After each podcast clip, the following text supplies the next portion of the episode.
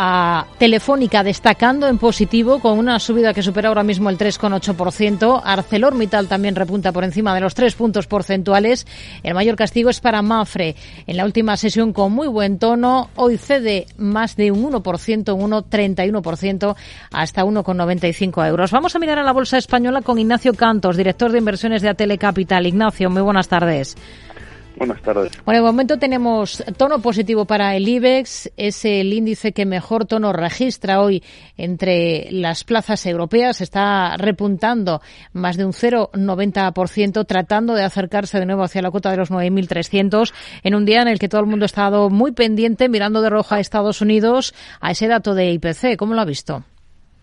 Bueno, pues bien, eh, la verdad es que sale o sea, la, sale clavado con, lo, con la expectativa. Es verdad que la tasa queda dos décimas por encima por la revisión al alza del, del mes anterior, ¿no? Con lo cual, bueno, pues eh, eh, no es una buena noticia que, bueno, baja una décima incluso con, con respecto al mes anterior. No es una buena noticia que el descenso no sea más acusado, pero en cualquier caso eh, vemos que sigue la senda descendente, ¿no? Que era un poco la, la, clave que, que, queríamos, ¿no?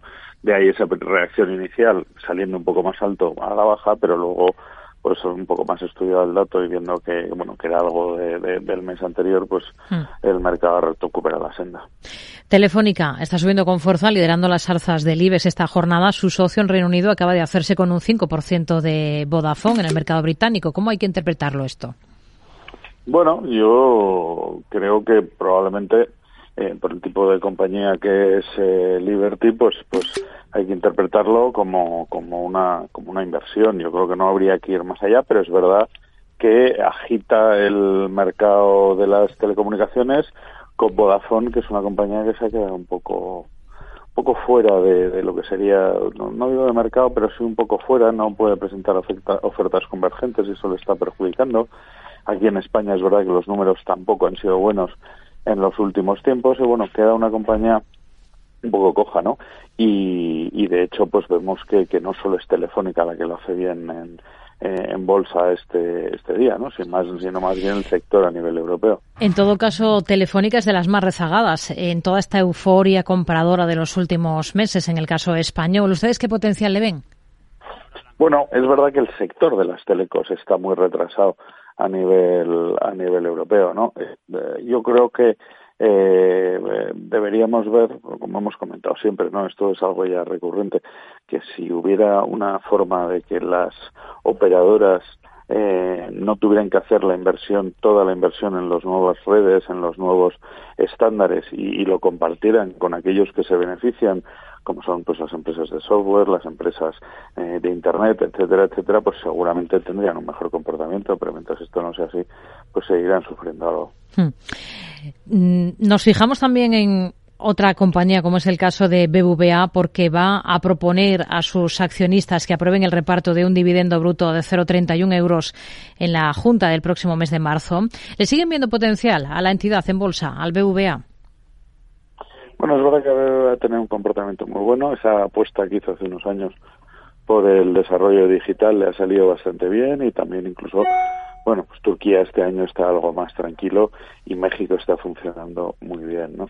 Entonces, bueno, el reparto de 0,31 que propone, unido a los 12 céntimos que ya pagó, supone 0,43, 0,43 a este nivel de cotización es una, una yield por encima del 6%, que yo creo que es bastante interesante, ¿no? Entonces, eh, bueno, yo creo que el banco está bien, perdón, bien posicionado.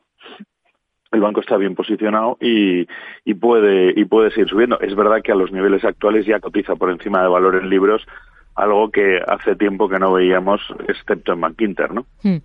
Tenemos otros valores en el punto de mira. Grifols, por ejemplo, también entre los mejores esta jornada durante prácticamente toda la sesión. Ahora mismo está repuntando algo más de un 2%. ¿Qué le gusta y qué no le convence de este valor? Bueno, ayer vimos resultados en Estados Unidos de uno de sus rivales que fueron buenos. Se supone que eso debería llevar a que también los resultados de Grifols, especialmente por la parte de Talecris, eh, salgan buenos, ¿no? Entonces, yo creo que el año pasado sufrió mucho, que ese elevado nivel de endeudamiento, pues hace que eh, los inversores lo, lo hayan puesto en el, en el foco. Y, yo creo que veremos seguramente eh, algo más de, subidas cuando eh, haga las primeras desinversiones que el nuevo consejero le ha prometido. Visión. Hola.